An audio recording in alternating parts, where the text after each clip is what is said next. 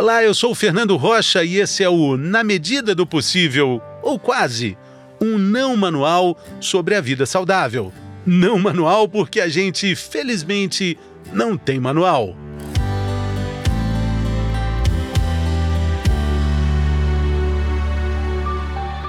Você é feliz ou você está feliz? Felicidade é um lugar ou felicidade é um caminho?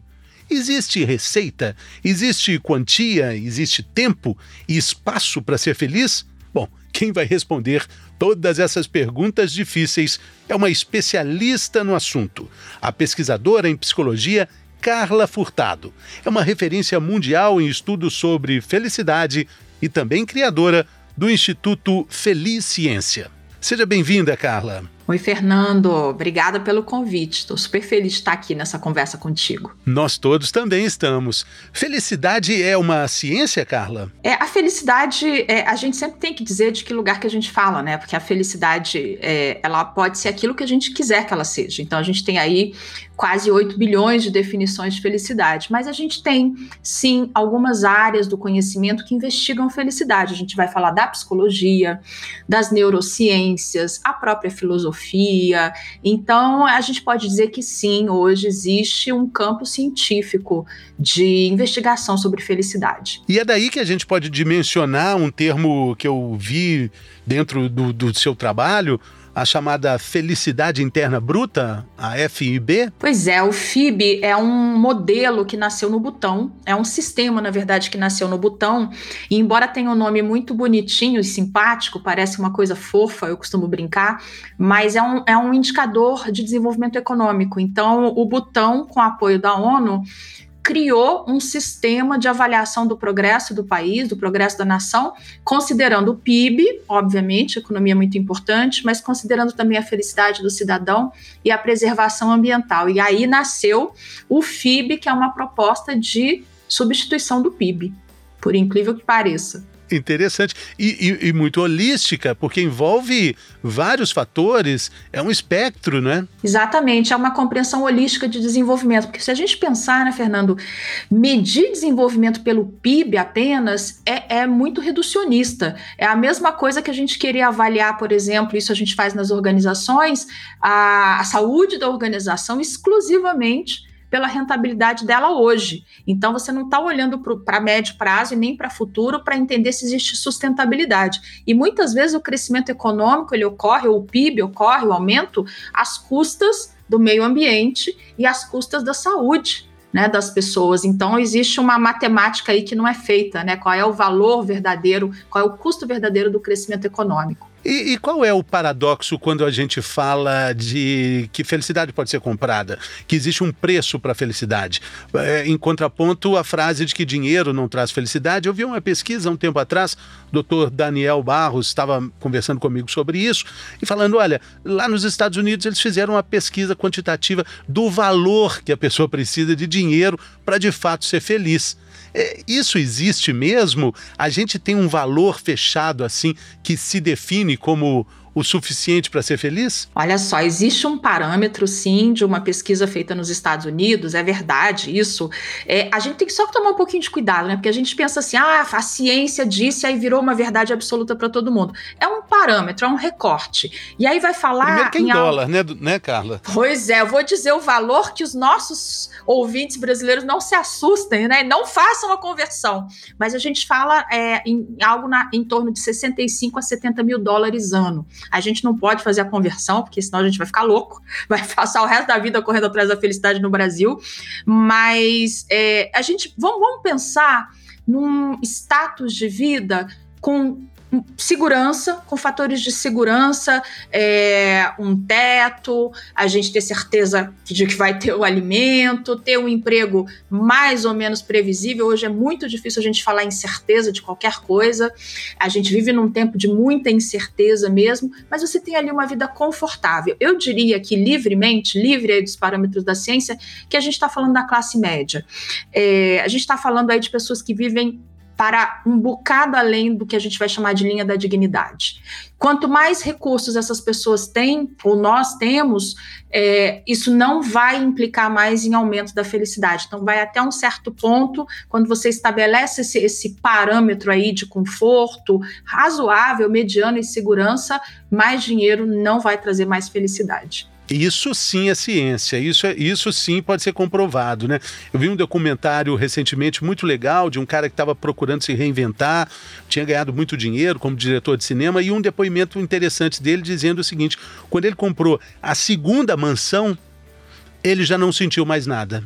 Exatamente o que você está dizendo. Exatamente. A gente vai ver, né? Se fosse, fosse simples, não teríamos pessoas assim com muitos recursos é, vivendo crises existenciais, vivendo momentos de vazio existencial, é, pessoas que, que se queixam, por exemplo, de nada mais fazer muito sentido, porque está tudo ali tão ao alcance do seu cartão de crédito que uma nova viagem ou uma nova casa já não emociona mais, né, Fernanda? Então, é, é fato, é, sem sombra de dúvidas, isso é verdade. Agora, precisamos também pensar que quando a gente fala de felicidade, a gente precisa é, compreender que tem pessoas que vivem abaixo da linha da dignidade. E para essas pessoas, todo o discurso que a gente tenha de felicidade não vai funcionar.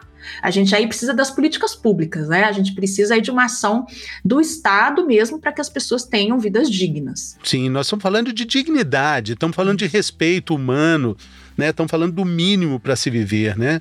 Estão falando de pessoas que passam fome, né? Aí, aí o discurso muda, realmente o discurso muda. Mas, Carla, você tocou em um ponto interessante falando sobre essa falta de perspectiva, essa falta de, de brilho nos olhos que acomete pessoas que aparentemente têm condição para ter o olho brilhando porque tem muito recurso. Qual é, na sua opinião, a importância da gente valorizar esses nossos sentimentos menos comemorados na vida de todo dia, como a raiva, o medo, a angústia?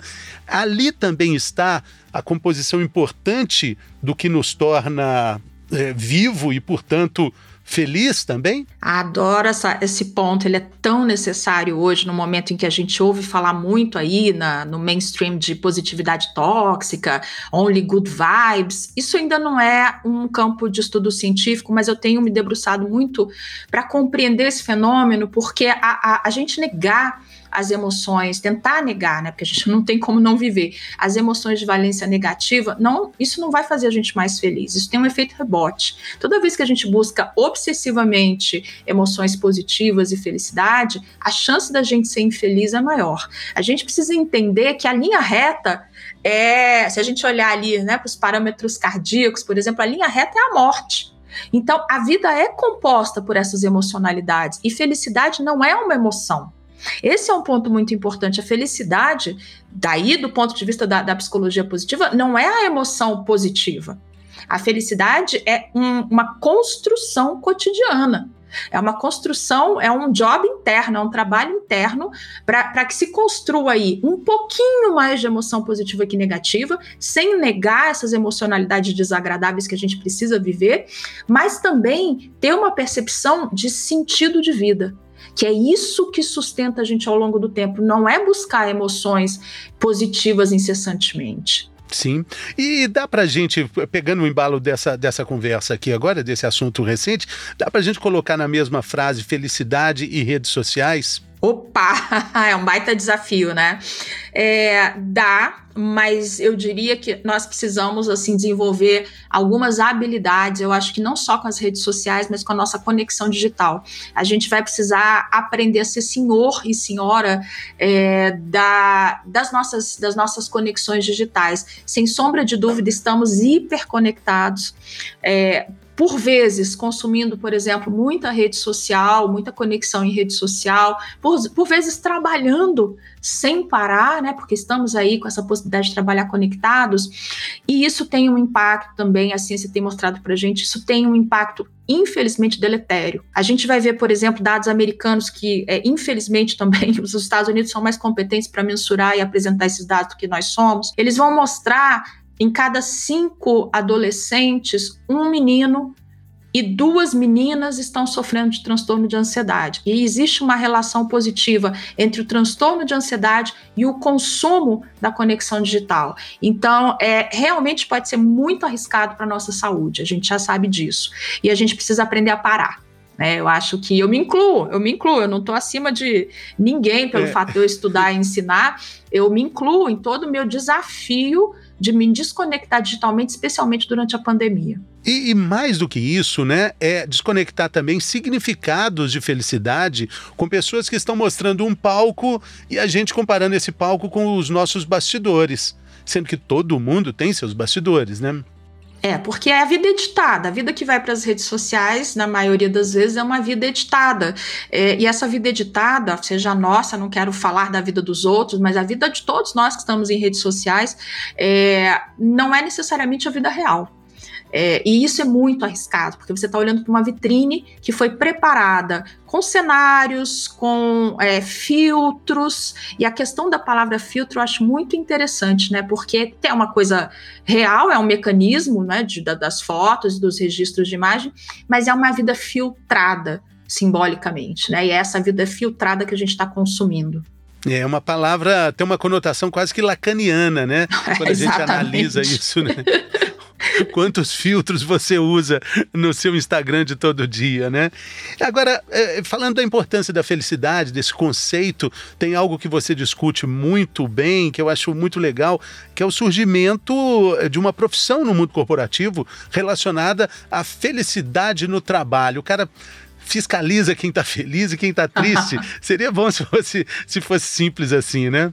É, a gente tem aí, isso já existe no exterior, existe, nasceu na Dinamarca em 2003, uma formação chamada Chief Happiness Officer, esse executivo é, que é o gestor do bem-estar e da felicidade nas organizações. É, eu falo sobre isso, eu ensino isso, mas eu chamo muita atenção para o fato de isso não ser uma panaceia. É um articulador, é um estrategista que é preparado, que tem uma formação prévia, que atua em gestão ou em gestão de pessoas, ou tem uma especialização na área de psicologia organizacional ou psicologia positiva. Ele vai criar, ele vai articular e alinhavar as estratégias organizacionais para preservação do bem-estar e para promoção do bem-estar bem-estar. Preservação, por exemplo, Fernando, uma das ações hoje que eu acho que, assim, das ações mais urgentes nas empresas é a definição de um protocolo de desconexão digital. É, porque enquanto as organizações não compreenderem que elas vão ter que apoiar o trabalhador e o colaborador na desconexão digital, se elas não entenderem isso com práticas, com políticas, com comportamentos, elas vão estar colaborando para o adoecimento mental desse colaborador, desse trabalhador. Então, uma das coisas que um, um, Chief Happiness Officer pode fazer, por exemplo, é trabalhar no desenvolvimento de uma política dessa natureza, de uma política de segurança psicológica, da, da atuar também no desenho de desenvolvimento de liderança é, positiva. Então, tem vários fatores, mas não é a pessoa que tem todas as respostas e que resolve sozinho os desafios das organizações. Exatamente, isso tem que deixar muito claro, né? É, agora, na sua perspectiva, a, a, pandemia nos trouxe uma nova definição de felicidade, uma nova busca do que a gente acredita ser felicidade? Acho que a pandemia obrigou a maioria de nós, né, que privilegiados, que temos tempo para refletir sobre valores, né, enquanto outras pessoas estão aí batalhando pela vida e se expondo, inclusive, a inúmeros riscos. Para quem pôde parar para refletir sobre valores, eu acho que sim. É muito difícil a gente atravessar um, uma crise desse tamanho, uma constelação de crises, né, tem várias crises acontecendo ao mesmo tempo, sem que a gente reflita sobre o que vale a pena e o que não vale a pena. É, aliás, acho que é um grande desperdício da crise a gente passar por ela e tentar voltar a viver exatamente como cada um de nós vivia antes do dia 12 de março, né, que foi o anúncio da pandemia. É importante que a gente revisite o que tem significado para a gente e que a gente busque responder. Tem uma pergunta muito difícil que eu confesso que eu ainda estou no exercício de, de estabelecer uma resposta, pelo menos para o momento atual, que é o quanto é suficiente para a gente. O quanto é suficiente em todos os aspectos? Eu acho que é uma, uma pergunta que eu deixo aqui para quem está nos ouvindo, é uma provocação, na verdade. O quanto é suficiente, obviamente, em recursos, mas em horas de trabalho, porque tudo que eu tenho de recurso, se eu sou um trabalhador ou um empreendedor, eu obtenho com a minha vida, com o meu tempo de vida. Então é uma troca, tempo de vida em troca de recurso financeiro. O quanto é suficiente? É o quanto eu gostaria, por exemplo, de desfrutar mais da vida que eu construo e que eu venho construindo ao longo dos anos. Então, acho que a felicidade ela ela está muito conectada à suficiência, é, o quanto é suficiente para mim, a essa consciência dificílima numa cultura, numa civilização que empurra mesmo a gente para desejar mais, que empurra a gente para consumir. Então, como que a gente encontra um equilíbrio nesse, nesse cenário tão desafiador? Eu, eu tô, eu batalho aqui comigo mesma durante a pandemia, principalmente para descobrir né, qual é o meu ponto de agora tá bom. Né? Não é fácil. É, é, essa é a pergunta de um milhão de dólares, né, Carla?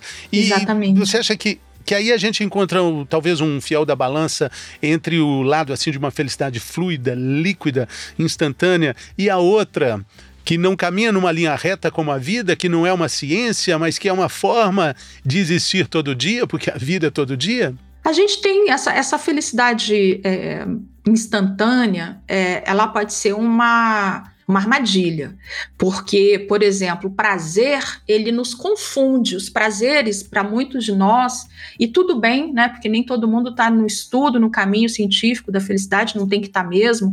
Mas o prazer muitas vezes é confundido com a felicidade. O prazer é instantâneo. Se eu sou chocolatra, quando eu terminar aqui essa conversa contigo e quiser ter um prazer, eu abro um chocolate, por exemplo. Não sou, não é o meu caso, mas eu abro um chocolate, eu tenho um prazer. Só que o prazer é muito volátil, ele não se sustenta. E é isso que faz faz a gente confundir, por exemplo, a possibilidade de uma vida feliz com a felicidade como um momento passageiro. O que é passageiro é da natureza do prazer e da natureza das emoções. Essa construção cotidiana, esse esforço que cada um de nós pode empreender para encontrar um trilho da vida significativa, como Aristóteles defendia, da vida eudaimônica, da vida vivida a partir das virtudes, que está muito além da, dos prazeres, isso dá trabalho. Agora, eu costumo dizer uma coisa, Fernando: ser infeliz dá muito trabalho, ser feliz também. Escolhe o seu difícil. Vai lá, escolhe o difícil que vale a pena. Qual difícil você quer para sua vida? Ô, Carla, para a gente terminar, a última pergunta também é uma dúvida que eu carrego na minha vida toda. Como ser feliz na segunda-feira? Opa, eu já resolvi esse problema há uns seis anos, mais ou menos, quando eu construí um novo caminho profissional. É, eu queria dizer o seguinte: talvez eu não tenha a mesma resposta, mas eu diria não se desfaça da pergunta. Continue se questionando, porque é uma possibilidade. Claro que isso é uma questão simbólica, não é ser feliz toda segunda, mas ter uma relação é, mais positiva do que negativa com a sua atividade profissional. É um direito humano. A gente precisa reconciliar, acreditar que é possível conjugar numa mesma frase trabalho e bem-estar. É, não é, de novo, uma vida idealizada, saltitante, retumbante, eufórica, de segunda a sexta, oito horas por dia. Mas principalmente a compreensão de que aquilo que você faz gera um impacto para além de você. Isso é da ordem do sentido de vida, da ordem do propósito. E é isso que vai sustentar uma relação positiva da gente com o trabalho. Adorei. Algumas perguntas são realmente mais importantes que as respostas, né, Carla? Continue com a pergunta, né? Isso é muito legal. Valeu demais, Carla. Muito obrigado pela generosidade, pela atenção, pelo carinho aqui conosco. Muito obrigado mesmo. Fernando, foi um prazer. Eu que agradeço. Valeu, pessoal. Até a próxima.